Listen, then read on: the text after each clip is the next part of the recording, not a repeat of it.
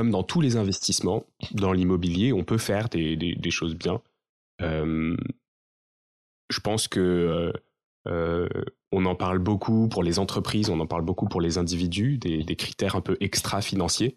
Et c'est quelque chose qu'on commence un peu à voir dans l'immobilier, c'est-à-dire que oui, euh, voir une rentabilité, c'est intéressant, se construire, se construire, un patrimoine, c'est intéressant, mais en fait, euh, il y a d'autres critères qui doivent commencer à rentrer en compte.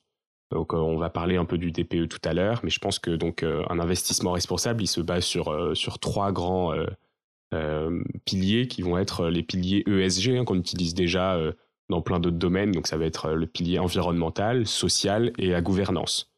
Environnemental, ça va être quoi? Bah, Ça veut dire euh, euh, si euh, vous faites un investissement dans un appartement, bah, prenez le temps de bien calculer son DPE, prenez le temps de bien travailler sa rénovation énergétique, prenez le temps de mettre en place un système de chauffage, un système de ventilation qui, soit, qui soit pertinent.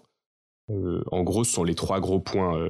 donc, ça va être l'isolation, le chauffage et la ventilation, ça va être les trois gros points sur lesquels il faut travailler pour avoir un, logement qui soit euh, environnement friendly, si tu veux.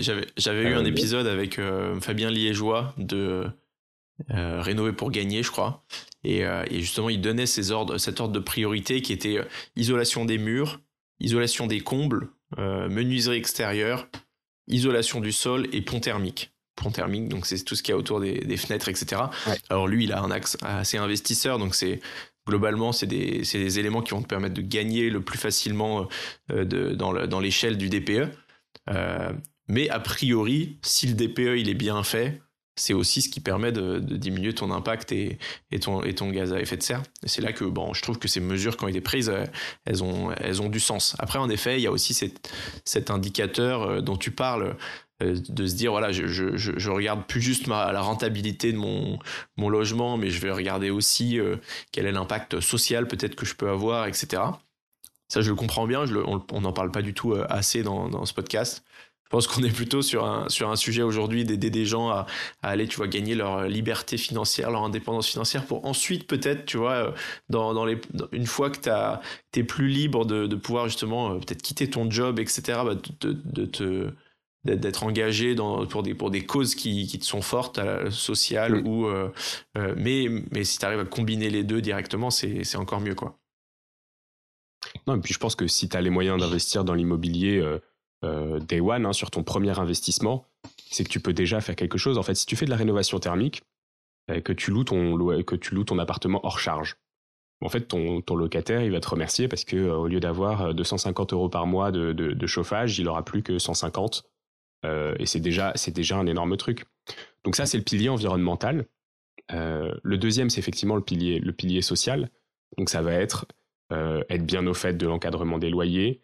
Ça va être bah, peut-être essayer de, de bénéficier de, subventions qui vont vous permettre d'investir dans des, logements euh, peut-être un peu euh, plus compliqués à rénover euh, et qui vont permettre à des personnes moins favorisées de se loger plus facilement et dans des meilleures conditions. Alors c'est sûr, le risque est un peu plus élevé. Quand on parle d'investissement immobilier, on a toujours peur du défaut de paiement, des, des, impayés, pardon, de loyer. mais c'est peut-être un risque à courir en fait pour, pour, avoir, pour avoir un impact un peu plus fort. et le troisième pilier, bah, ça va être la gouvernance. Et là, j'incite un peu tous les investisseurs immobiliers. Je vous, parlais tout à l'heure de la SNBC, la stratégie nationale euh, bas carbone. Euh, vous avez une responsabilité qui est immense dans la transformation euh, du, parc immobilier. parce que c'est vous qui avez en, main les, clés pour, pour transformer et rénover tous ces, tous ces logements. Ne soyez pas juste des fantômes qui, euh, achetaient et qui, euh, louaient des, immeubles, mais soyez actifs dans les syndics de copropriété.